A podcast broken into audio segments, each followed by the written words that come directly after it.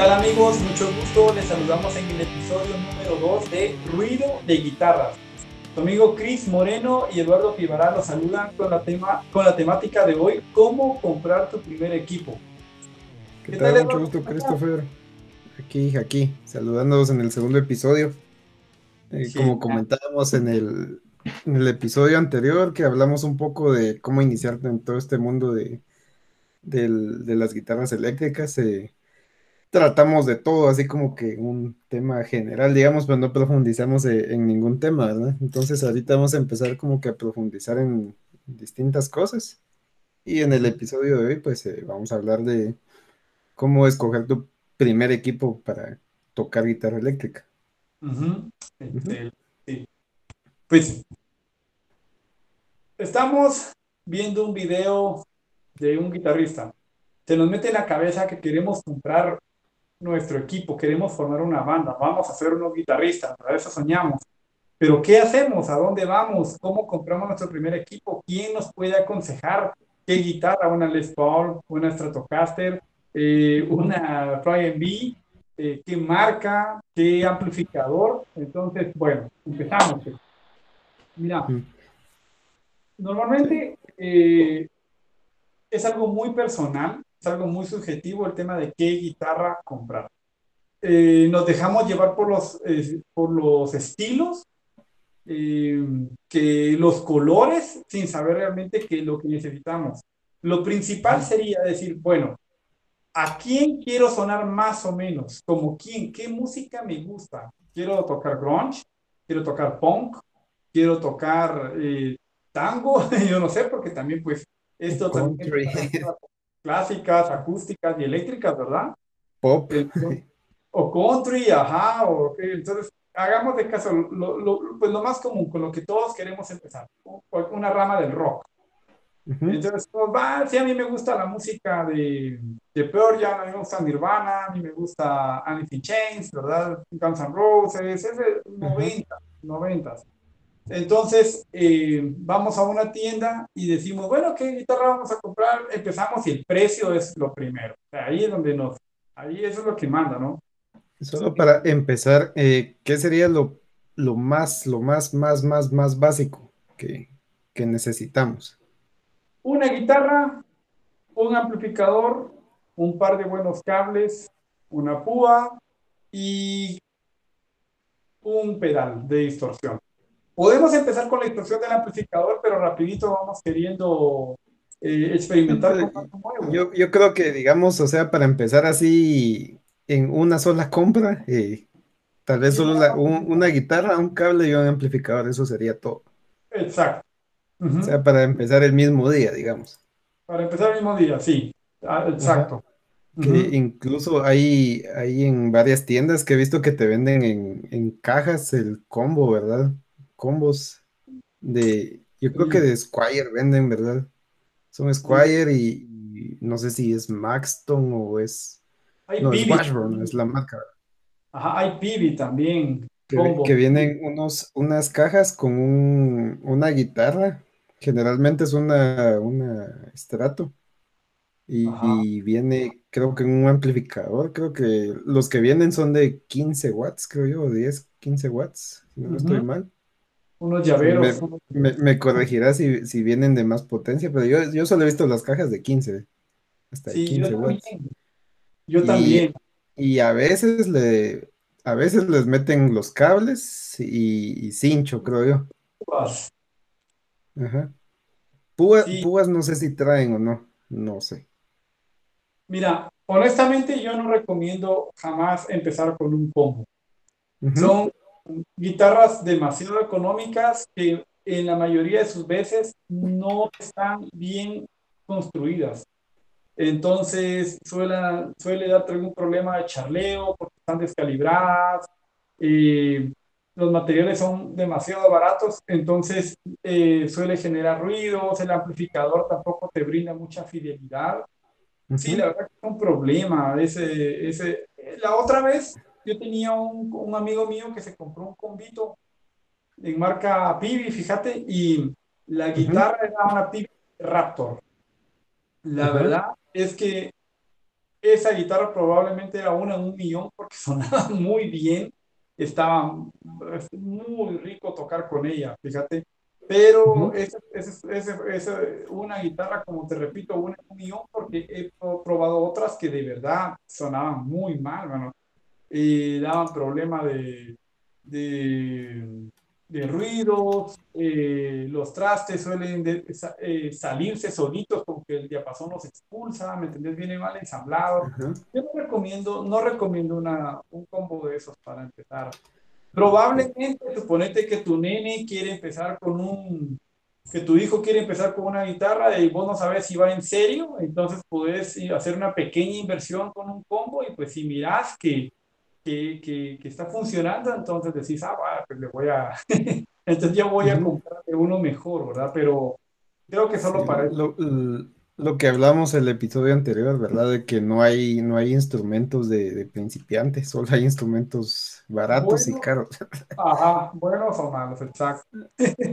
Ajá. Y sí, yo, bueno, eh, yo considero que tal vez sí un, un amplificador de 15 watts, de 10 watts, no sé qué tan bueno puede ser, incluso en las, en las marcas buenas, no sé, nunca he probado uno, no sé qué tal sean. Mira, No sé si, tienes alguna experiencia con amplificadores de esos, de, de tan baja potencia. cuando yo tenía mi primera banda, eh, allá por el año 2002, 2003, no estoy seguro, yo tenía un amplificador pequeño de 20 watts, que para practicar en la casa estaba genial, pero luego conseguí un par de amigos, uno tocaba el bajo, el otro tocaba la guitarra y nos metimos a un garage a hacer ruido. Y ese amplificador de plano eh, se quedaba opacado por, el, por la batería, por el sonido de la batería. Entonces me di cuenta que pues para practicar escalas, para estar practicando algunos ritmos en casa estaba bien, pero para un ensayo ya con un poquito de, volumen arriba no me servía, no me servía. Sí, pero digamos el, el, que tenías es de 20 watts, que es digamos lo, lo aceptable para grabar en casa, digamos. Exacto. Eso muy bien, pero de menos potencia de 10 watts, ¿has probado alguno? Eh, Marshall o Fender o, alguna otra marca. No, no, no, no. De hecho, había, la otra vez tuve uno que era, lo tenía en el taller de reparación y mantenimiento de guitarras y me servía solo pues para probar que no tuviera ruido las guitarras. Eh, solo cuando estaba conectando algún micrófono o algo así, y fíjate que de plano no, no me gustaba el sonido, no tenía cuerpo. Eh, no puedo hablar por todas las marcas, fíjate Eduardo, porque existen algunas marcas que te sorprenden, que son amplificadores muy pequeños que trae eh, un parlante de muy alta calidad, de, muy buena calidad, eh, que suenan increíbles, que digo, wow. Y también he visto otros de plano, no los quiero volver a escuchar en mi vida. Entonces, ajá, pero no, no tengo mucha experiencia con amplificadores chiquitos, fíjate, de esos de 10 a 15 yo, te digo, eh, yo los combos que sí he visto que sí, tal vez sí me parecen, bueno, no buenos, pero sí aceptables, eh, son los combos de Behringer, pero ya no he visto que los hagan o los vendan aquí en Guatemala. Ah, Behringer, esos, esos los vendieron en una tienda al por mayor, eh, que no voy a decir el nombre, hace muchos años aquí en, en Guatemala. Costaba como 1500 quetzales o 1300 el convito de amplificador, guitarra. Traía cincho, traía cable, traía púas. Hasta afinador creo que traía. Ajá. Y eh, un amigo mío creo que compró de esos, eh, su hijo creo que compró de esos. Y la verdad es que, es, bueno, tal vez porque eh, en ese tiempo yo tal vez no tenía mucha noción de qué era bueno y qué era malo, pero a mí me gustaba cómo sonaba. Lo que sí es de que lo tenía al volumen al, casi al tope, En, su, en su sala. Ajá, sí. O sea, no, se, no tenían mucha potencia, pero sí, o sea, sí se oía claro, digamos. Pero sí, para y, y solo tenía como que una única distorsión, digamos. O sea, solo tenía una pérdida de, ganancia nada más y eso era todo, ¿no? Ajá. Ajá. Sí. O sea, bien, bien, bien sencillito. Fíjate que eh, sí, ese tema para, mira, esos creo que ahí es lo primero que uno hace, es ir a comprar un convito. Eso es cuando uno está empezando, pues es el primer paso. Ahora te voy a decir, si ya estás queriendo formar una banda, ya tocas un poco, ya, ya sabes, ya manejar los acordes bien, bien sabes arpegios, estás, y estás con, con que sí le vas a entrar en serio. Entonces, yo lo que recomiendo es, primero, comprar un buen amplificador para no decepcionarte. esto, se, se escucha mal. Un amplificador que sea de 35 watts, eh, como mínimo, o bueno, o incluso puede ser 25, pero 35 watts a 65 watts. Yo diría que para estar solo en casa, 20 es más que suficiente. Puedes grabar con uno de 20 watts en casa. Ah, sí, sí, sí. Pero yo te digo cuando te juntas con un baterista a tocar. Ah, sí. Ah, sí, cuando te juntas ya en un garage o para tocar en, algún salón social o algo así. Eh, sí, no menos de, de 35. Exacto, ah, ya, ahí es creo que ya incluso eh, uno, uno, de 30 ya, ya no se oye mucho en un salón algo grande, o sea, tipo un tamaño como una cancha de básquetbol, ¿verdad? Ajá. O sea, ya 30 watts ya, ya no se oye. Exacto. Con uno de 65 watts, unos 50 watts, uno ya puede entrar tranquilo en el, en el mundo de las bandas, ¿verdad? Pero sí, para, para estar en casa, digamos, eh, uno de 20 es más que suficiente. Puedes grabar con una interfaz con uno de 20 watts. Sí, excelente, ajá. le puedes conectar eh, lo que no tienen los amplificadores de, 20 watts, que sí tienen los, eh, los de más potencias, que por ejemplo, bueno, no sé si quieres profundizar más en esto, las, las entradas de high, low, las entradas para preamplificador no sé si lo que lo querés que lo dejemos para otro episodio mejor.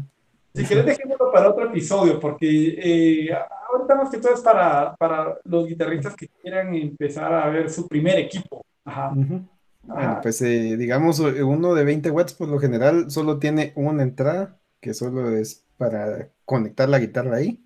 Los efectos eh, en el 99% de los amplificadores ya están integrados al amplificador.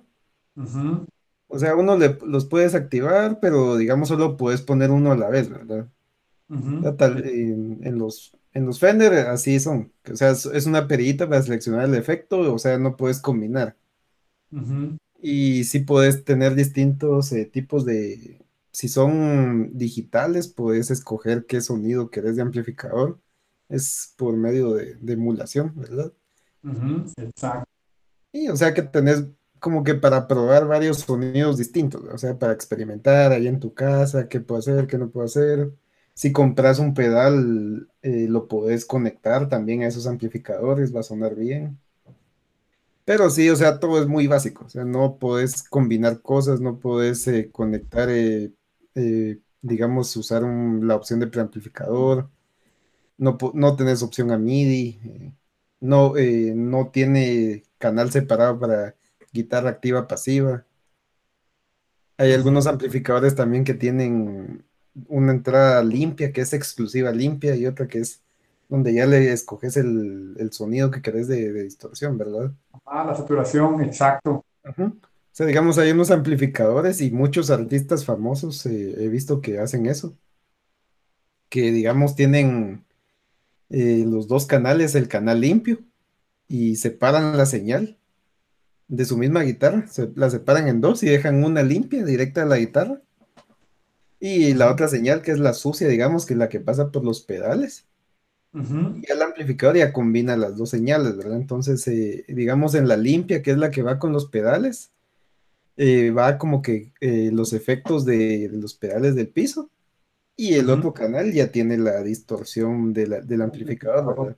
Exacto. Ya son cosas un poco más avanzadas que vamos a hablar más adelante, ¿verdad? Pero ese tipo de, eh, mi punto es que ese tipo de cosas no las tienen los amplificadores chiquitos, ¿verdad? Ajá, exacto. O sea que si quisiéramos un punto intermedio entre opciones así de, personalización y, como que no sea muy caro ni muy, ni matemos de, a los vecinos de, con el, ruido, pues tal vez sería uno de 30, 35 watts. Ese es el punto medio, ¿verdad? Yo, yo opino que sí, y, con el amplificador.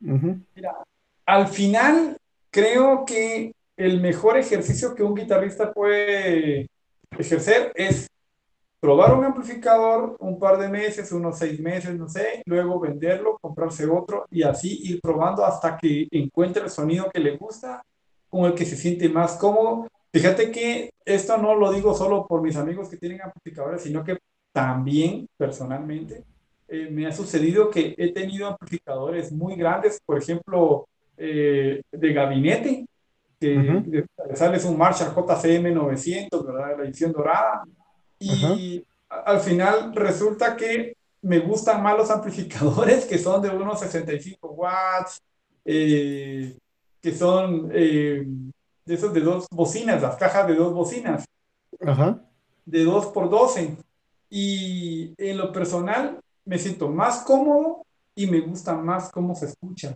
Fíjate, entonces aquí te entra que no es el amplificador más caro o el más famoso, sino como el que te sentís más cómodo. Eh, sí, también eh, como me pasa a mí personalmente, esto es totalmente personal, o sea, no es que, que así sea, ¿verdad? Que, o sea, yo cuando miro muchas opciones en un amplificador, yo me vuelvo, a mí me cae mal eso, ¿verdad? O sea, me vuelvo loco tener que apretar como mil botones y mover eh, mil perillas para hacer que funcione. O sea, yo, soy, yo soy de la idea de que prefiero pocos controles, o sea, un par de botoncitos. O sea, solo conectar y ya, sonarla. Ajá, como la vieja escuela. Ajá, o sea, no, a mí, o sea, pero hay, hay músicos que sí les gusta así, entre más opciones tengan que, tener, tener como mil perías, mil opciones distintas de, filtros, de, de, muchas cosas, de muchas opciones, de efectos, de todo que... Pero yo no, a mí me gustan las cosas así simples, solo digamos un par de pedía de volumen, de ganancia, de escoger el, tipo de sonido que querés y se acabó. Ajá. fíjate que te, te, voy a contar. Yo, ah, no sé, tal vez en unos 20 años he tenido unos, mm, tal vez 35, 38 amplificadores aproximadamente. Que siempre probaba uno, lo utilizaba unos meses, algunos me duraron más que otros, pero fíjate que hay un amplificador que es muy económico y que es uno de los, de los favoritos en lo personal, y es el Fender Front 212R. ese, amplificador, el Fender Frontman 212R o el Fender Stage, mira, esos dos amplificadores son los que, de verdad yo, yo me casé con esos amplificadores. Lo, Luego lo vendí y me compré un Randall, que no estaba mal, pero de verdad sí me quedé así como, ah, extraño el Fender. El Fender era el mero mero. Tuve unos más. generalmente los, los Randall con los Lani, eh, los Pibi, tal vez un poquito los Marshall, son amplificadores de mucha ganancia.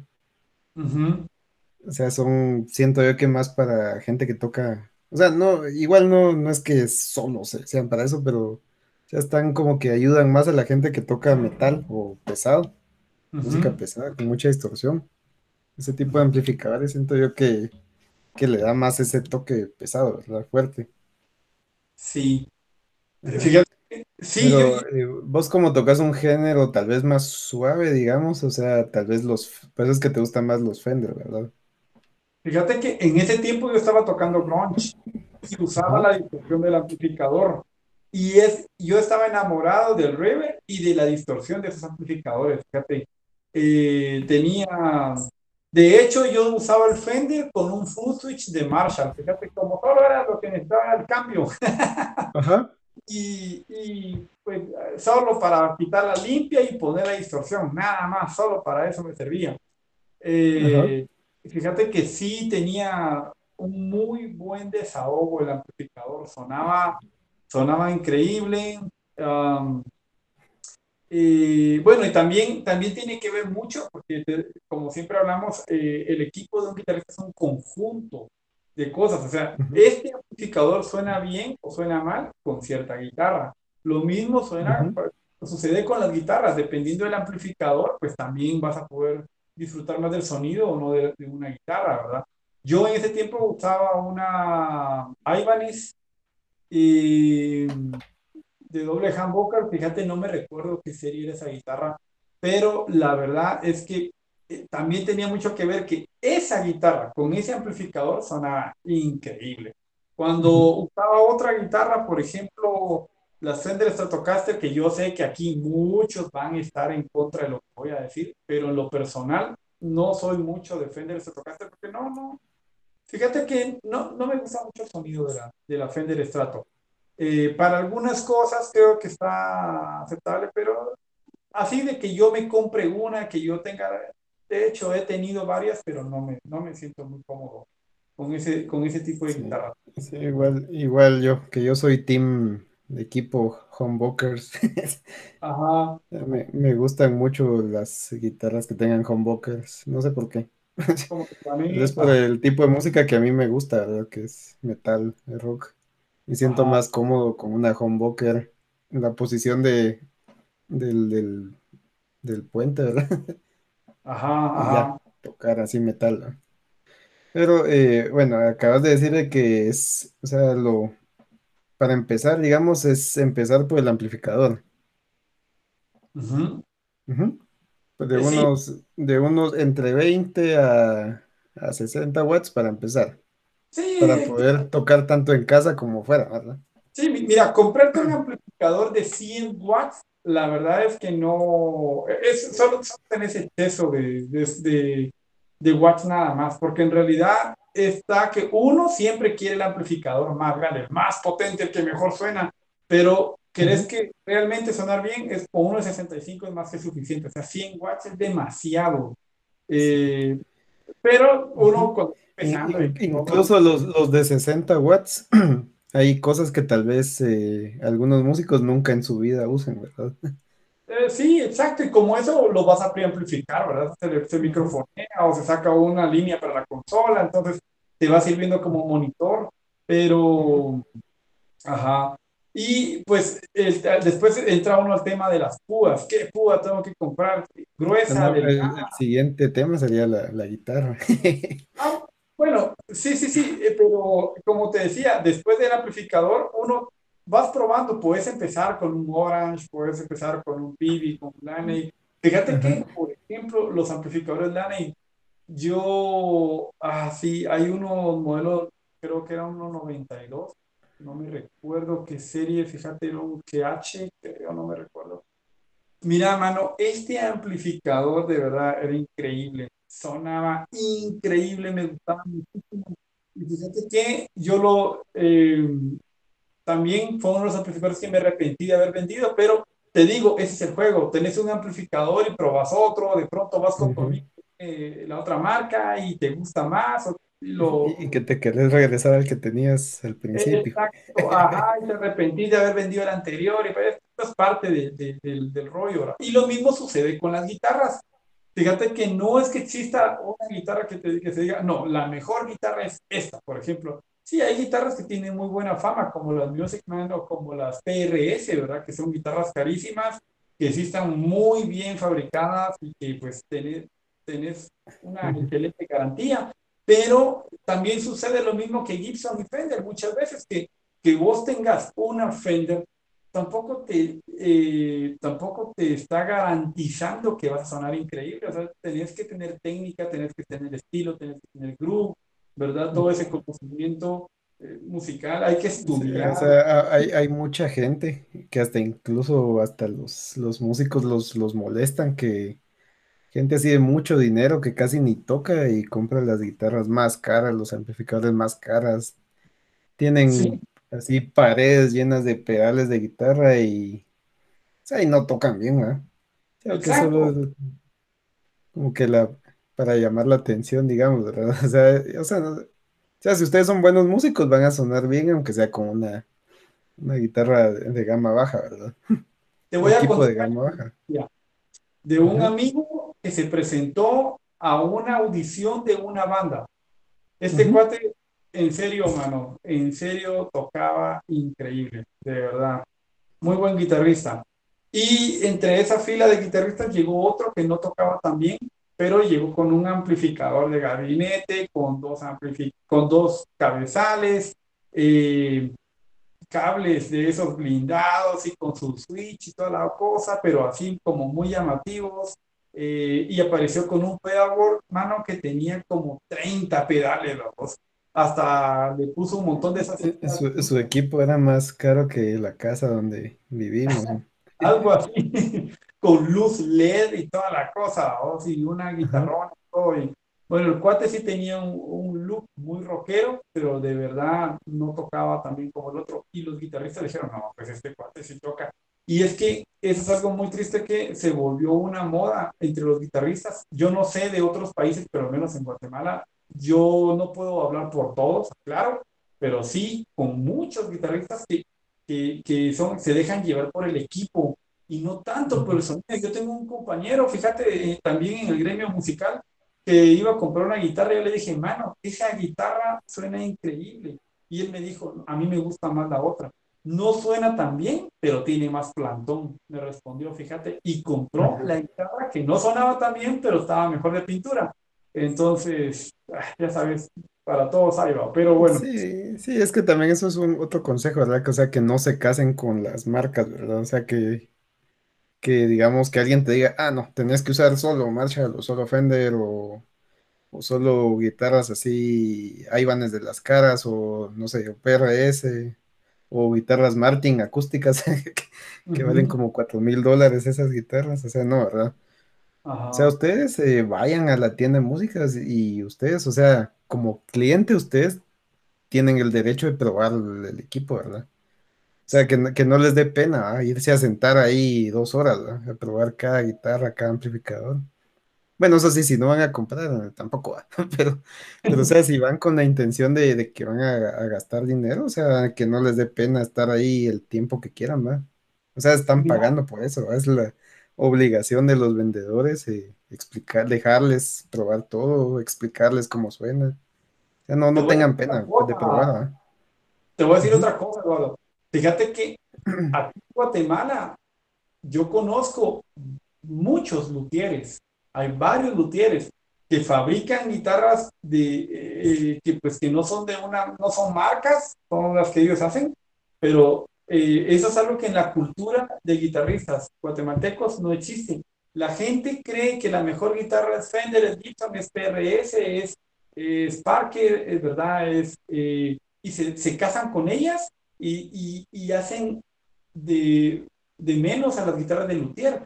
Y lo que no saben una guitarra de luthier, por ejemplo, hecha a mano, una guitarra, una Fender, no sé, salen 200 guitarras en un día, ¿me entendés? Salen, son guitarras de serie, pero una guitarra de luthier que te puede hacer a la medida, que vos puedes escoger, ah, mira, quiero este micrófono, quiero este humbucker, mira, quiero este, esas perillas, eh, pongámosle ese tipo de clavija. Esa es, esa es una opción excelente que mucha gente no, no, contemplan eso. Ajá. Y esa es una excelente idea también. Obviamente, cuando estás aprendiendo, pues no vas a ir con un luthier a pedirle, pero cuando ya estás en el rollo bien metido de la música, yo conozco muy poca gente aquí que tiene guitarras de luthier. Fíjate. Sí. incluso eh, vean, si tienen dudas, vean en, eBay eh, cuánto cuesta una guitarra hecha a mano. Se van a ir de espaldas. Ajá. O sea, algunas de esas son hasta más caras que las comerciales, ¿verdad? En algunos casos sí. Ajá. Pero digamos, eh, asumiendo que están empezando, pues regreso a lo que estaba hablando, que no les dé pena irse a, sentar dos horas a probar ah, cada una de las guitarras, ¿verdad? Y, digamos, encuentran la guitarra que les gusta, se ponen a probar todos los amplificadores con esa guitarra, ¿verdad? exacto. Porque hay, hay distintos tamaños de, brazo, de longitudes, eh, el ancho, el, grosor de, los trastes. Eh. Digamos, eh, yo tengo un problema con las Fender, las Stratocaster, que siento, o sea, es mi, mi percepción que yo siento que a mí me topa la mano como que antes, digamos, de la primer cuerda, O sea, como que, como que estuviera muy, como, ajá, como que estuviera, no, digamos cuando estás eh, rasgueando, es mi percepción, pero como que siento que me topa a veces la mano en donde va la perilla, para escoger los micrófonos. Ah, sí, pues en el potenciómetro de volumen y uno le termina bajando volumen cuando está tocando. Ajá, o sea, pero es como mi estilo de como yo toco. ¿Qué pues no me pasa con, las otras guitarras? Sí, es un problema que de hecho Fender, eh, entre, entre las Fender, las vintage y las de ahora, hay, una, hay un pequeño cambio en los pickboard de la guitarra para acomodar los potenciómetros. De hecho, yo conozco muchos guitarristas que han cambiado eh, los potenciómetros de posición, ponen el volumen hasta abajo y el tono lo ponen hasta arriba. Precisamente por eso, ajá. Sí, sí, sí, sí. Pues exactamente, ese es el motivo por el que hay que probar muchas guitarras, porque eh, te das cuenta, bueno, esta, a mí, como uno tiene diferentes técnicas, uno, pues, cada quien toca diferente, entonces, ah, puede que yo tengo la mano más pesada, ¿verdad? Y le pego el potenciómetro, o mi técnica no es tan fina como para no ni siquiera mover la muñeca, entonces, pues ahí hay otras opciones. Quieres una guitarra que tenga tremor, quieres una guitarra que sea puente fijo, como las Sport, por ejemplo, ¿verdad? Tienes una guitarra que, mira, por ejemplo, hay algunas que comparten selleta y solo usan tres selletas para seis cuerdas, entonces la entonación, pues, no es tan, tan exacta como, como se puede dejar en una que tiene seis selletas, ¿verdad? En el puente. Pero... he visto también algunas guitarras eh, que digamos que los trastes van como que a ras del, del brazo y otros como que están en relieve. Digamos que las, más comunes son las que están en relieve, ¿verdad? Esas, digamos que es la mayoría son así, ¿verdad? En relieve. Ajá. Pero hay algunos que son como que, o sea, como que están, como que fueran pintados. O sea, no están pintados, pero se da la sensación de como que están pintados que están como que al ras de la madera. Sí, fíjate, sí, mira, y hay, hay, hay brazos, ¿verdad? Hay mástiles que son anchos, gorditos, hay otros que son bien delgaditos y, y, y, te baila la mano ahí, que apenas te caben los dedos en los trastes, pero eh, sí, mira, hay de todo, bueno, para escogerla. Sí, hay, también que, digamos, guitarras que las cuerdas están más juntas o más separadas, o sea, también tiene que ver el tamaño de su mano. Así como yo que tengo, mano, que tengo manos delgadas y pequeñas, pues a mí no me afecta que, que las cuerdas estén bien juntas, ¿verdad? Pero alguien que las manos así muy, muy gorditas, digamos, eh, ahí sí tienen que buscar una guitarra como que estén más separadas las cuerdas, que si no van a tratar de tocar solo una y van a terminar tocando dos. Exacto. Y mira, esto es hablando en el tema de las guitarras rock, ¿verdad? O sea, que queremos formar una, queremos formar una banda en el garage y empezar a hacer ruido con los amigos eh, o salir a algún bar a tocar. Pero eh, por ejemplo, ¿qué pasa si quieres comprar una guitarra clásica? No, ok, no quieres guitarra eléctrica, quieres una guitarra clásica. Entonces, eh, el, primer error que tenemos es que decimos una guitarra acústica, porque decimos que es de cajón. Pero eh, algo que hay que aclarar para que la gente sepa es, las guitarras que tienen cuerdas de metal, ¿verdad? Las que usan cuerdas de acero, esas guitarras son acústicas. Y las guitarras que usan cuerdas de nylon, aquí en Guatemala le llamamos guitarra clásica. En Argentina le llaman guitarra criolla y en España le llaman guitarra española, ¿verdad? pero aquí es guitarra clásica, como lo conocemos. Entonces, eh, eh, pues eh, es lo mismo que cajón, número cajón 5, cajón 6, cajón 8, cuántos trastes. voy a empezar con una guitarra de cuerdas de metal o una de cuerdas de nylon, ¿con cuál empiezo? Yo, en lo personal, recomiendo una guitarra clásica cuando vas a empezar cuando estás empezando tu primera guitarra. ¿Por qué? Porque es mucho más suave, no te va a doler tanto los dedos. Eh, pues es el sonido no es tan, tan, tan brillante y por lo mismo no se va, no vas a escuchar tantos los defectos tan fuerte, ¿verdad? Pero eh, ya después puedes ir probando con una acústica y dependiendo qué querrás tocar también. Porque... Y, y se puede empezar directo con guitarra eléctrica. ¿Lo sí, recomendás? Sí se, puede. sí se puede, ajá. Sí se puede. Eh, lo que sucede es que normalmente aquí empezamos aprendiendo, ¿cómo, se llaman esas? Eh, ay, esas como rancheritas, canciones que te, ah, norteñas, ¿no? Ajá, cosas así, ¿verdad? Uno empieza con, con rancheritas y cosas así. Eh, pero... La de, los po la de los pollitos y tal. Ajá, cosas así, ¿verdad? Que, que, trae, incluso la misma guitarra a veces incluye un librito con los acordes de las canciones de Chente y cosas así, ¿no? Pero, eh, no, no, sí, eh, sí se puede. Eso es para empezar a conocer los acordes, ¿verdad? para, para, practicar ritmos, para practicar arpegios, pero también suele suceder que empezamos de una vez con la eléctrica y entonces dejamos de aprender los acordes naturales porque solo usamos las pintas, porque estamos tocando con distorsión. Sí, pues obviamente se puede, solo que es otra técnica completamente diferente. Ah, bueno. Y asumiendo que ya tenemos eh, nuestra guitarra y nuestro amplificador, ¿qué, qué sigue? Eh, guitarra, amplificador, pues eh, necesitar los, los cables. los cables, la púa.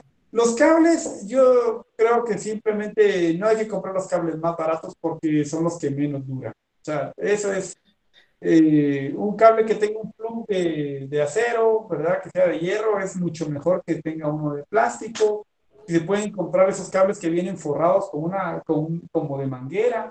Esos son excelentes. Ya si se pueden comprar un cable que sea blindado, o sea, que traiga un forro de, de cobre o de aluminio, ¿verdad? Para evitar que, que, haga interferencia con, con, ¿cómo se llama estas? Las eh, señales parásitas, ¿verdad? Con ruidos que se pueden Pues eso sería excelente. Con el tema de las púas, lo mismo. Yo recomiendo de esos eh, cables, algunos amplificadores ya traen un cable incluido adentro de la caja. No todos, algunos.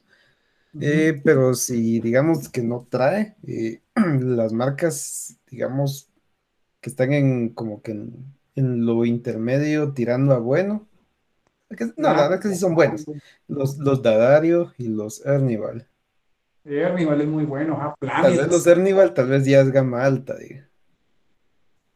Pero los Dadario, digamos que son, yo considero que esos, o sea, de son los más, de los cables buenos, son los más accesibles, considero yo.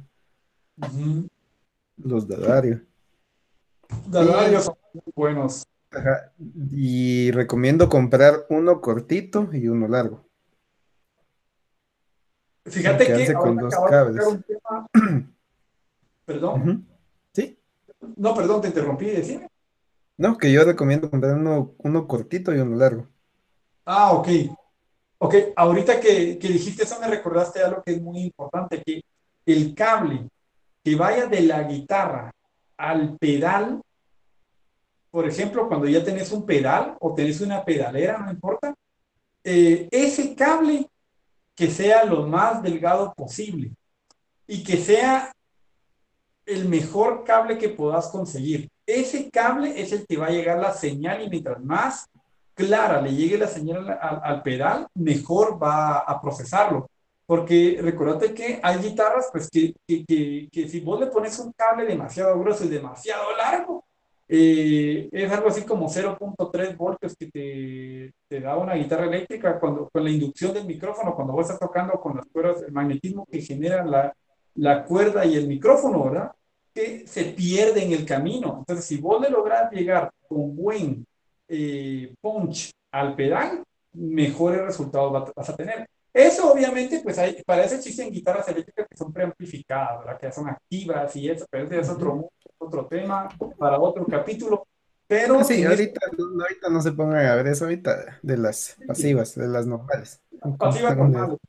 Pues vos, vos pones un cable y pues ya el cable que vaya del pedal al amplificador eh, pues sí, tiene que ser bueno, pero tampoco tiene que ser como que el más caro. Pero sí, muchos luthieres y fabricantes de grandes marcas de, de guitarras de amplificadores eh, recomiendan que el cable de la guitarra al, eh, al pedal o al amplificador sea de lo mejorcito que se encuentre.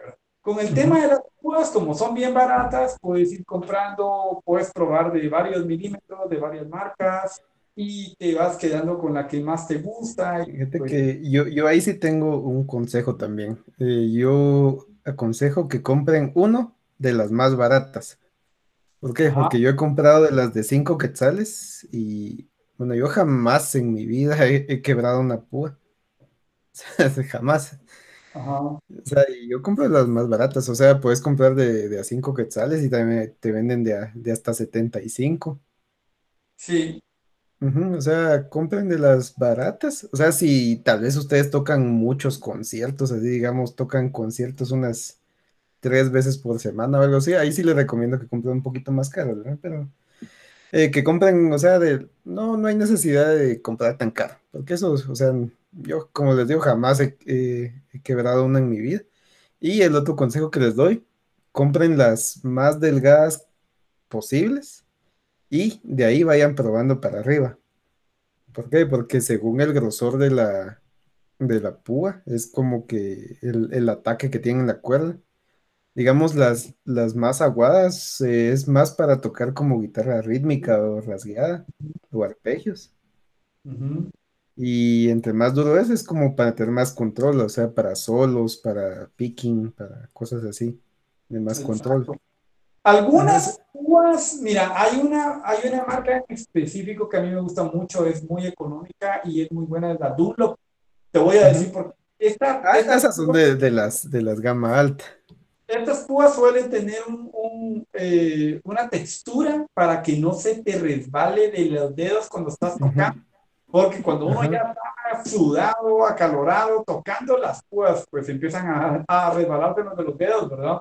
Y hay algunas púas que suelen traer una especie de canaletas o de una textura un poco más áspera para que la púa no salga, pero ya son cuestiones muy personales. ajá, hay gente que de plano prefiere lisa toda la vida y, no... Pues, eh, como, pues como son baratas, eh, compren una de, de todas, ¿verdad? O sea, compren unas cinco, de 5 a 10 púas y todas distintas, ¿verdad? Y, ya, y prueban todas, ¿verdad? O sea, prueben de distintas marcas, de distintos grosores, de distintos tamaños. Eh. Pero sí, prueben de, o sea, digamos, de la más delgada para arriba, ¿verdad? Para empezar, y ven con cuál se sienten más cómodas. Compren varias, ¿verdad? Ya, ya ven con cuál se sienten, porque hasta ahí incluso hay, hay de como de plástico de, de sanguchera, hay, hay de acrílico, hay, hay como de, de hueso también. Hay de acero, hay de platino, ajá, hay de plata, ajá. Ajá. Están, hay unas que son, no me recuerdo ahorita, de policarbonato, creo yo que también, que son las Fender, que esas son muy buenas también, pero son algo caras, pues sí son bien cómodas. Y esas, a pesar de que son lisas, no se te resbalan, ¿verdad? Porque como que el, pues, el material como que resbala toda la humedad. Porque esa es, esa es, otra cosa, ¿verdad? Que digamos, eh, la púa, el plástico actúa como que es canaleta, digamos, entonces todo el sudor de la mano eh, se, resbala la puntita de, la púa y va a caer a la cuerda. Entonces, eh, digamos, ese sudor va, oxidando las, las cuerdas poco a poco. Por eso es que también, digamos que hay gente que, no le duran nada las cuerdas, que solo las toca como un mes y ya, ya todas paran todas oxidadas o se les revienta. Ahorita acabo que es tema importante, son las cuerdas, fíjate Eduardo, exactamente eso que decirte que hay gente que las cuerdas le duran un poco más o un poco menos, mucho depende del pH de cada quien. Yo tengo, yo tengo un amigo Pero que... siento que también tiene que ver las púas en ese caso, porque como, porque algunas, como te digo, actúan como que resbalan toda la gota de sudor y otras como que simplemente se seca, ¿verdad? Sí, no, pues, del material. También que te suda, dejaste rastros en el diapasón y en toda la, en todo el brazo. Pero fíjate que yo tengo un amigo que, que me dice, vos préstame tu guitarra cuando viene aquí a mi casa. Le digo, no, no, no, no, no, te la puedo Porque tengo la experiencia de que yo le doy mi guitarra, que yo normalmente cambio cuerdas cada 30 días, cada 45 días, por ahí más o menos. Eh, eh, pero cuando él toca mi guitarra, tres o cuatro días después, esas cuerdas ya no sirven, están oxidadas. El pH de su sudor es tan fuerte que, que hay que cambiarlo, armar las cuerdas. A pesar de que usas cuerdas de buena marca. Sí, ajá, esa es otra cosa. ¿Qué marca de cuerdas vamos a utilizar? Fíjate que yo, eh, yo no quiero decir qué marca es buena, qué marca no es buena, porque creo que eso es algo muy subjetivo, eso es algo muy personal, porque hay gente que me dice, no, mira, las cuerdas Fender son excelentes, y a mí las cuerdas Fender no me gustan ni cómo suenan, ni me siento muy cómodo. Yo creo que, que las cuerdas buenas son las que aguantan tensión. Mira, a mí me gusta. Las, puedes estar afinando, desafinando, bajando, subiendo la guitarra de distintos, distintas eh, afinaciones. Depende de parte del mundo es el acero. Por ejemplo, el acero de Nueva York es muy bueno. Las cuerdas que son Dadario, por ejemplo, eh, o las Erlingon, esas son cuerdas muy, muy buenas que te permiten tener flexibilidad para poder hacer un bend. O sea, son, son, tienen bastante como que dice elasticidad, por así decirlo. Puedes subir, puedes bajar y eh, tiene un baño de níquel que evita que te vaya a salir hongos en las yemitas de los dedos. Entonces, ah, pues también hay un mundo de guitarras entre cada marca, perdón, de cuerdas de guitarra entre cada marca. Hay un sinfín que están que las extra, las doble tensión, la media tensión. La, este, ah, digamos que lo más básico para cuerdas es el, el grosor.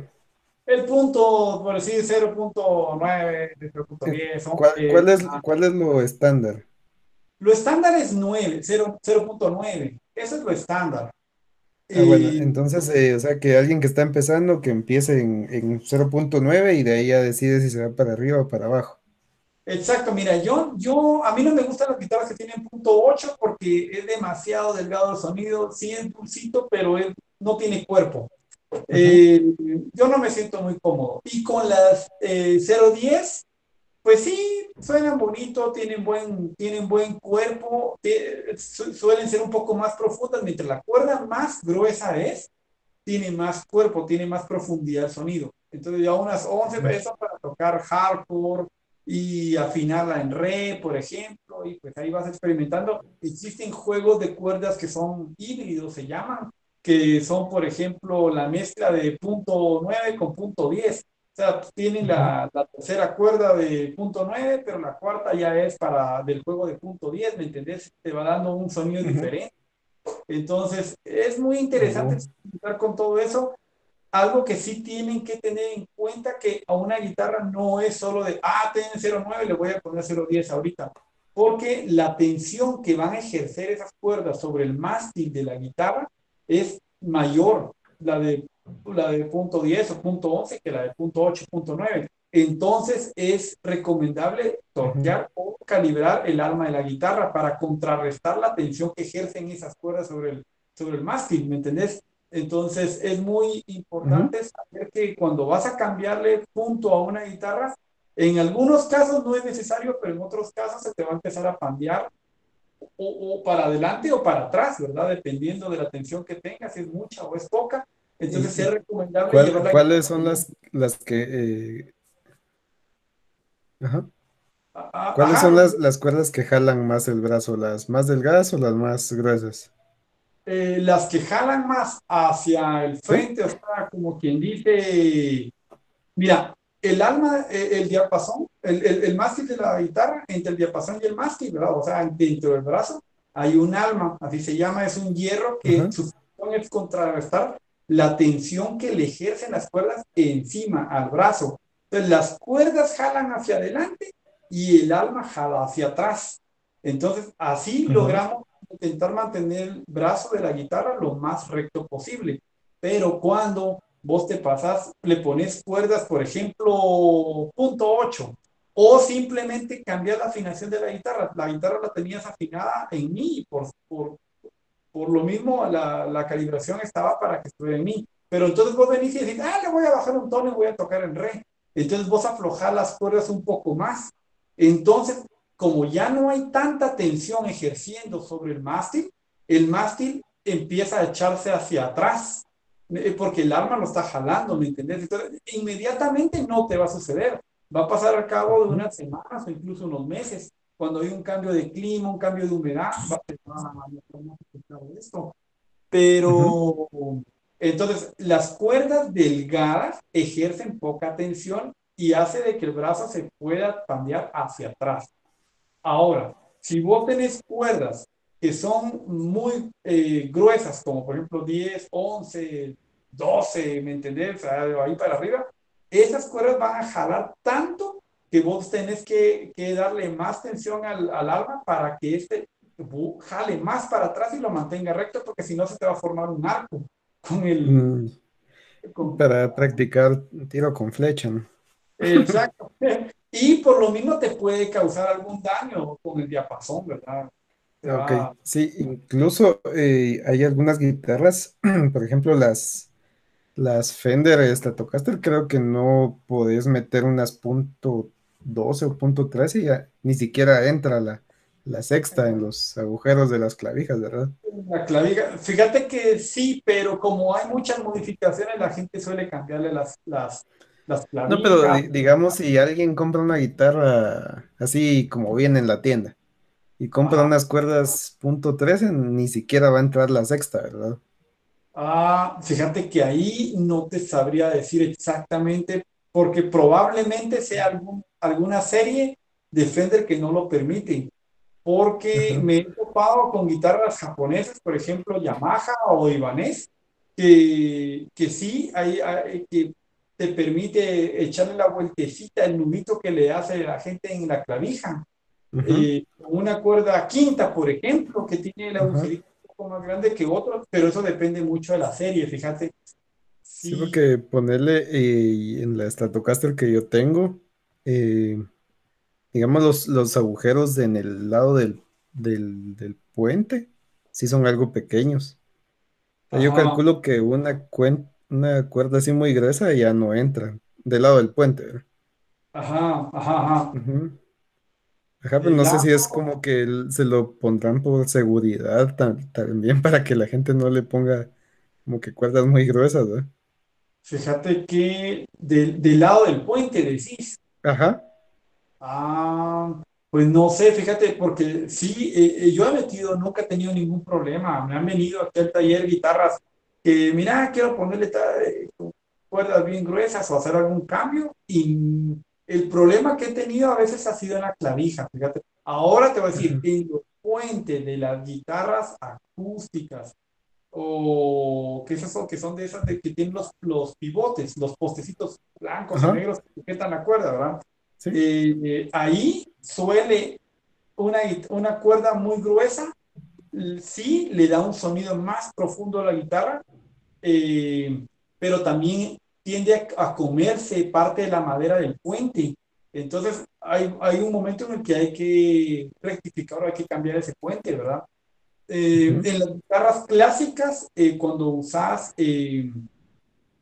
cuerdas que son de, de, doble tensión, como le llaman, eh, si la guitarra tiene alma, no es, tan no, hay, no es un problema tan grande porque vos solo la toqueas y entonces eh, vas a contrarrestar la tensión que ejerce.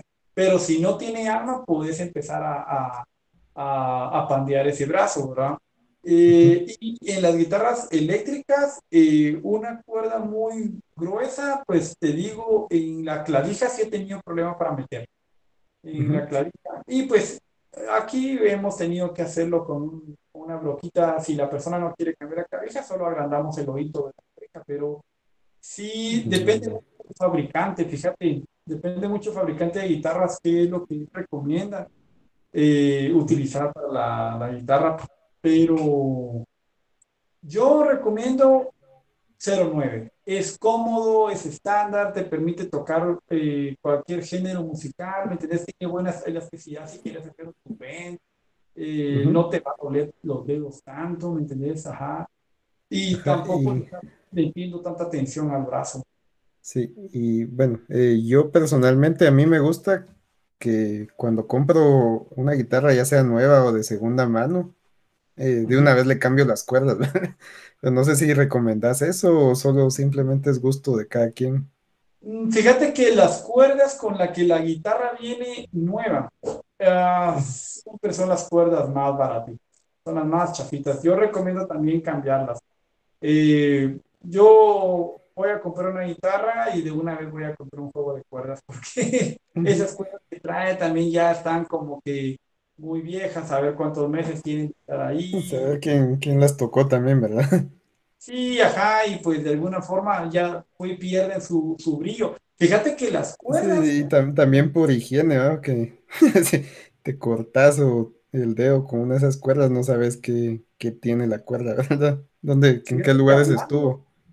Hablando de cortarte con la cuerda, eh, aquí hay un tema que, que mucha gente no, no comprende. ¿Cada cuánto debo cambiar las cuerdas de mi guitarra?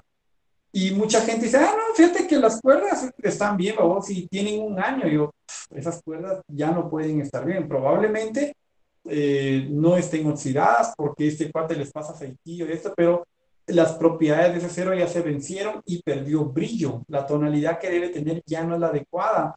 Entonces, eh, en algunos casos vos no ves el óxido por encima, por la parte de arriba, pero si vos pudieras ver la cuerda entre el diapasón sobre el traste, o sea, en la parte de abajo, ahí es donde se acumula el óxido. Y eso es lo que empieza a gastar el, el traste. Y entonces te, te, empezás a comer los trastes porque la cuerda pues ya no desliza como debería, ¿verdad? Cuando haces un bend. Ajá. Entonces, entonces sí estamos de acuerdo en eso, que ya sea que la compren nueva o de segunda mano, cambien las cuerdas. Exacto, hay que cambiar las cuerdas. Ajá. Sí, sí fijo, fijo. Ok, entonces eh, en el último punto de, este el episodio de hoy es, eh, ya tenemos guitarra, ya tenemos cables, ya tenemos eh, amplificador, púas, ¿Qué, ¿qué, más podemos tener en la guitarra? Cuando tenemos el amplificador, nos vamos a topar que nos genera algún ruido. ah, no, pero el siguiente punto para comprar serían los, los pedales de efectos y distorsiones. Sí, mira, eh, los, los pedales o la pedalera, ¿qué es mejor un pedal o una pedalera? Si lo análogo o digital, también es algo que tenemos que ir probando poco a poco. Probamos una marca, probamos otra marca. Eh, ¿Qué pedal comprar? Mira, la verdad es que eh, hay muchas marcas que son buenas vos podés venir y decir, bueno, me gusta esta distorsión porque es la que usa fulano de tal. Y la compras, pero no va a sonar igual que fulano de tal. Eh, y entonces yo lo que aconsejo es que uno vaya haciéndose su propio sonido, que empiece a jugar con las modificaciones del instrumento. Incluso uno puede, uno puede modificar el amplificador para que suene diferente, ya sea cambiando algún capacitor. Eh, hay gente que tiene el amplificador y lo lleva a un lugar y dice, mira, quiero que me quites este tubo y le pongamos un, tubo diferente o un transistor diferente para que el amplificador tenga una mezcla tan original que no la tenga absolutamente nadie. Y esto es algo que todo guitarrista debería tener. Deben entender que la música es arte y el arte es expresión. Y uno debe tener un sonido propio. Es, mira, te voy a poner un ejemplo a ti. Vos cantás. ¿Tenés una buena voz o no tenés una buena voz? Pero no importa, es tu voz. Pero si vos nacés y tenés la voz de, de José Luis Perales y formás una banda, mano, qué chafa que vos cantes tus canciones con una voz que ya todo el mundo conoce porque es la de José Luis Perales, ¿verdad? ¿Me entendés? Lo mismo sucede con la guitarra, o sea, decimos, bueno, yo quiero, vos escuchás Slash y en los primeros tres segundos sabes qué es Slash. Lo mismo sucede con Carlos Santana, con Steve con, con Walter Jardino, ¿verdad? Con Indy Maxi, no importa, con quien tienen un sonido bien original, bien de ellos. Pues eso creo que debe ser la tarea de un guitarrista, intentar uno eh, descubrir y adoptar un sonido propio. Eso lo vas a lograr. Ajá. Eso lo vas a lograr probando eh, un montón de pedales y lo mismo que con los amplificadores. Compro uno, no me sirvió, lo vendo, ajusto para otro, vuelvo a probar me arrepiento del que vendí o me alegro porque está mejor, bla, bla, bla. Y, eso vamos a tener un, episodio solo de, vamos a hablar de pedales, porque también, o sea, no es que hay un montón de tipos, o sea, como en, como en cada categoría, ¿verdad? También hay un montón de cosas, hay pedales de, bueno, son dos grandes categorías, digamos, los de efectos y, y, los de distorsiones. Ajá. Y entre cada de esas categorías hay muchas subcategorías, digamos. Ajá. Entonces, eso, o sea, aquí no, no, vamos a terminar este episodio si nos ponemos a hablar de eso. Ajá. Vamos a hablar más adelante, pero sí, o sea, hay, digamos en resumen, pueden comprar una pedalera digital que tiene muchos sonidos, pero que los sonidos son como que grabaciones de pedales análogos. O sea que no es como que la misma fidelidad o la misma definición. Y pedales análogos, que es como que el sonido más puro, digamos, pero como que solo tienen un sonido por pedal. O sea, y es, pueden mezclar ambos, ¿verdad? Pueden tener un, par de análogos, un par de digitales para ciertas cosas o algo así. Es de, experimentar. Porque sí, también hay pedales, pedales muy baratos y pedales muy caros. Exacto. como, les digo, o sea, es un tema que debemos tratar en un solo episodio solo para hablar de eso. Exacto. Sí, pues eh, probablemente en el siguiente episodio podremos hablar de, pedales. me parece, me parece. Y, y en, resumen, em, para cualquier cosa que estén comprando, eh, no se casen con, ninguna marca. O sea, no se vayan por lo que la gente dice, ah, solo, solo marcas reconocidas, digamos. O sea, ustedes prueben, o sea, lo más barato, lo más caro, lo que les alcance y, ven que les gusta, o sea, usen lo que les guste, o sea, no que no les importe que otra gente diga, ah, que eso es chafa o es barato, o sea, si a ustedes les gusta, suena bien, pues usen eso, O sea, vuelvo a repetir como les dije en el episodio anterior, eh, Tom Modelo de Race Against the Machine usó un amplificador Fender de 20 watts y una guitarra que compró en una paca o algo así, una venta garage. Y pues ese disco ganó un Grammy. no, no, importa el equipo, O sea, importa que a ustedes les guste, que, que suenen. Incluso puede ser el, todo lo contrario, pueden tener una guitarra carísima y un amplificador carísimo, pero, o sea, es tan complicado de usar que, no les gusta. O sea, se van a tardar solo en, en, encenderlo y conectar todo, se van a tardar 40 minutos. Va a ser frustrante, ¿verdad? complejo, ¿verdad? O sea, algo que ustedes se sientan cómodos, que puedan llegar, digamos, solo de, trabajar o de, estudiar y solo lo conecto al poder lo enciendo y ya, ya estoy tocando, ¿verdad? Sí, mira, algo que puede ser, de verdad, con este tema de experimentar, eh, fíjate que lo vamos a hablar en el siguiente episodio, pero ahorita que, te, estábamos hablando de esto, de, la simpleza, de de solo sentarnos, conectar y que todo sea bien fácil. Fíjate que eh, cuando uno se pone a jugar con un pedal, hablemos por ejemplo del pedal más básico de la historia del mundo, que es el DS1 de Boss, el famoso pedal anaranjado de distorsión que se ha vendido como 48 millones de unidades en el mundo de ese pedal. Pues mucha gente dice que es una genialidad y otros opinan que es una basura de pedal, pero mucho tiene que ver cuánto tiempo le dediqué ecualizándolo. Eso va a tener que suceder, descubrir tu sonido, pero cuando ya... O el amplificador que uses también. Exacto, es lo mismo. mira, hay amplificadores que tienen una cantidad, que tienen a la gran, no sé, 50 botones y, pasas ahí un buen rato, y hay otros que solo tienen 5 o 6 perillas y ya estuvo. Y, yo, yo soy de la misma opinión que vos, fíjate, yo prefiero esos que son bien, bien, bien sencillo.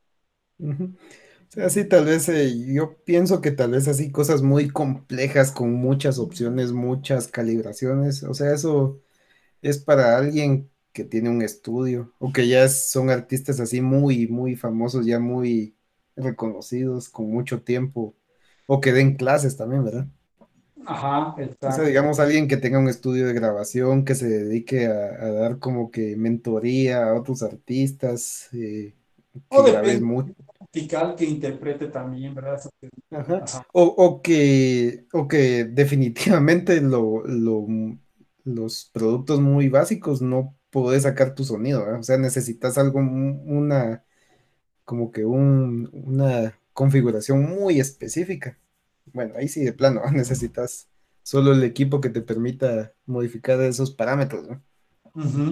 Pero si no lo necesitan, pues, o sea, entre más fácil, mejor. O sea, van a, van a pasar menos tiempo tocando botones y más tiempo tocando la guitarra, ¿no? Creando música. Exacto. que como les decía, o sea, si van a tener un amplificador y una pedalera que solo para conectarlas van a tardar 40 minutos y ya cuando ya conectaron todo ya están cansados. Pues eso no, o sea, no, no les sirve. No van a crear nada con eso, no van a avanzar, no, no van a mejorar. Porque en realidad tiempo, tiempo que van a empezar tocando guitarra va a ser muy poquito. En cambio, algo que solo lo llegan, lo conectan y ya están tocando, pues va a ser más tiempo de, aprendizaje para ustedes, no tanto tiempo de, modificación. Incluso hay algunos equipos ya que ya vienen hasta con los presets, que ya puedes grabar un sonido que te gustó, solo grabas en, una, en una base y ya lo volvés a encender y ya lo tenés grabado en la memoria y ya tenés el sonido que habías creado, ¿verdad? hoy en día los amplificadores vienen con afinador incorporado, efectos, distorsiones, ya te dan un mundo de posibilidades solo para utilizar con un foot switch. Eso creo que también es una buena opción para, para empezar, para ir conociendo los efectos. O, lo que yo hago con, mi amplificador chiquito de 20, 20 watts, que veo un sonido que me gusta, le tomo una foto con la cámara del teléfono, a cómo están los potenciómetros y todo, en qué, en qué numerito cada cosa. Le tomo una foto y después en la foto le pongo un texto, ah, para tal canción. Ajá. Exacto. Ah, maneras hay, que sí, que no tengan miedo de experimentar. Y ya para, para terminar, eh, para hablar que puedes, hay dos opciones para comprar tu equipo, ya sea nuevo o de segunda mano. No sé qué consejos das para, para los pros y los contras de cada cosa. Eh, mira, eh, cuando uno va a comprar un equipo nuevo, tenés la opción de poder comprarlo a visa cuotas, de comprarlo a, pagos, dicho. Eh, esa, es una ventaja y la garantía que te ofrecen. Ahora, cuando vos compras un equipo usado, pues una ventaja es que el equipo puede que ya venga si se lo compras a una persona que sabía tocar bien el instrumento, que ya ha experimentado, pues el instrumento viene calibrado, ya viene eh, con alguna modificación, con alguna mejora incorporada, ¿verdad? Entonces, eh, yo aconsejo que si van a comprar una guitarra usada, vayan con un luthier, que normalmente estas personas conocen a muchísimos guitarristas, conocen a muchísima gente del medio y ellos les pueden recomendar un instrumento que ya esté, o sea, que, que, ellos les van a dar eh, su aprobación. Porque si ustedes no saben nada y solo entran a una página de internet y dicen, ah, vendo guitarra, sí, la voy a comprar, y resulta cuando llegó la guitarra viene descalibrada, o hay que cambiar algunos trastes, porque son cosas que uno no sabe de primas a primeras, entonces ahí vamos a tener... Con, lo que hay que meterle dinero va a salir más caro que haberla comprado nueva. Exacto, ajá, exacto. Y algunas guitarras te dejan calibrar más que otras, o sea, la guitarra se calibra hasta donde se deja, ¿verdad? Y las reparaciones suelen ser incluso más caras que el mismo instrumento en algunos casos. Yo, yo lo que sí recomiendo comprar de segunda mano es exclusivamente guitarras y amplificadores y pedales. Todo lo demás que son cables, púas, cinchos, cuerdas, o sea, eso siempre compren lo nuevo, o sea, no, no importa que gasten más, pero, o sea, no, no vayan a comprar cuerdas usadas o púas usadas, ni siquiera un cincho o un cable usado. Eso sí, eso sí, no, eso sí, yo creo que en esta discusión, ¿verdad? Exacto. Comprar de segunda mano esas cosas, ¿verdad? Porque he visto también gente que, bueno, existe el caso también de que hay gente que te vende juegos de cuerdas de que, ah, solo usé una y me quedan cinco. Pero no, no sé qué tanto recomendas eso. O sea, que están selladas, digamos. Es mejor cambiar el juego completo. Es mejor cambiar el juego de cuerdas completo, no cambiar solo una, porque entonces esa primera que cambias, esa tercera va a tener más brillo que las otras y entonces te crea unos, unas disonancias todas raras ahí y, los acordes se escuchan raros. No, yo siempre que yo cambio el juego de cuerdas completo, completo, completo. Ah, eh, entonces, entonces sí, solo lo que había dicho al principio, de segunda mano. Ajá, exacto. Sí, y sí, o sea, se encuentran muy buenas gangas también. O sea, no, no voy a mentir. Eh, hay gente que, que ni siquiera saca de la caja los instrumentos, o sea, solo los compró y los, cuando llegó a su casa, lo usó, lo sacó un ratito y lo volvió a guardar y, es, y metieron la caja ahí al fondo del closet. O sea que no es, no es muy distinto a como lo guardan en una bodega, en una tienda. O sea, e, ese tipo de instrumentos, o sea, son, son gangas, digamos, gente que, ya no siguió, que lastimosamente ya no, no, no le gustó, pues ya no siguió aprendiendo. Exacto. que vienen, que vienen hasta en caja, vienen hasta con la bolsa y todo. O sea, eso, ese tipo de ofertas sí son gangas, ¿verdad? Exacto. O, gente que pues que de plano quiere comprar equipo más potente también, guitarras de, de la siguiente gama, digamos, que está buscando otro sonido. Se encuentran buenas gangas también. Pero sí, eh, para todo, igual que cuando van a una tienda, o sea, si compran con alguien, no tengan miedo de probar las cosas, o sea, que no les dé pena. Diga, ah, voy a probar. O sea, aunque se enoje el vendedor, pero, o sea, ustedes están pagando por algo, tienen el total derecho de probar el producto, esté bien, ¿no? aunque les digan, ah, no, no probes, que no seas así, que, lo estoy dando a buen precio, no, o sea, no importa. o sea, ustedes pruébenlo, estén seguros, ¿verdad? Que esté bien, que les gusta. Exacto. Que es igual que comprar un carro, ¿verdad? O sea, uno se arriesga, ¿no? O sea, te ahorras dinero, pero se arriesga al final del día, ¿no? Exacto. Y, o sea, es preferible ir si los acompaña alguien que, conozca, que sepa, ¿verdad? O investiguen también en internet, o sea, digamos, ven una oferta, ah, esta me, oferta me gustó, pues vayan a Google y vea cuánto vale nuevo el equipo, ¿verdad? Para decir, ah, sí, sí está a buen precio o no. Mira, un, buen truco es pensar, bueno, yo quiero sonar, nunca va a sonar exactamente igual, pero sí decir, por ejemplo, a mí me gusta Nirvana, yo quiero formar una banda como Nirvana. Entonces investiga qué guitarra usaba Nirvana, qué amplificador, qué pedal, ¿verdad? Eh, y empezás a investigar. Entonces, en base a eso ya tenés una, ya tenés una idea y puedes llegar a una tienda y decir, mirando, buscando una guitarra con unos micrófonos similares a esto, un amplificador como este. Entonces ya, ya, ya no vas a andar tan perdido porque suele suceder que la gente quiere empezar a tocar heavy metal, pero se compra una guitarra que no es para heavy metal y se compra un amplificador que tampoco tiene la distorsión o para eso. Sí, pues ya saben, amigos, eh, cualquier cosa, siempre, siempre traten de, de, buscar un, un, amigo guitarrista, alguien que ya tenga más experiencia para poder eh, acompañarnos a la tienda o que les dé algún consejo y pues no tengan miedo, no tengan miedo de empezar. Y ya, yo creo que, Christopher, ya tenemos redes sociales, ¿verdad? ¿Son tus redes? O, ¿Puedes confirmarnos o todavía no? que si la gente nos quiere escribir o dejar sus comentarios. Fíjate que todavía no, pero en el tercer, en el tercer eh, episodio eh, vamos a tener ya eh, las redes. Ahorita en el siguiente vamos a poder tener todas las redes y el correo para poder tener contacto si la gente nos quiere escribir, alguna duda, cualquier recomendación y pues ahí nos vamos a poder comunicar.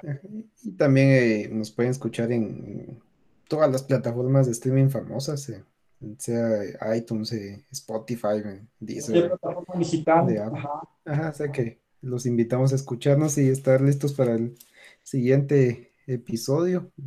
conforme vayamos avanzando, también vamos a tener otras personas invitadas también para que participen.